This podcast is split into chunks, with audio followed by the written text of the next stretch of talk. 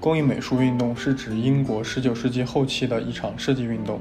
1851年在伦敦举办的世界第一次工业产品博览会，由于展出的工业产品粗糙简陋，没有审美趣味，引起了设计家们的关注，提出了艺术与技术结合、推崇手工艺、反对机械的美学思想，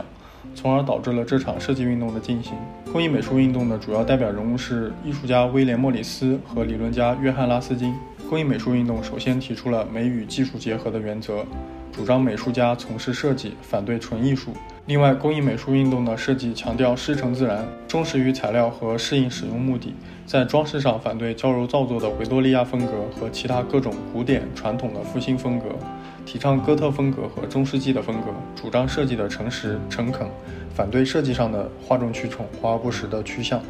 这个运动以英国为中心，波及了不少欧美国家。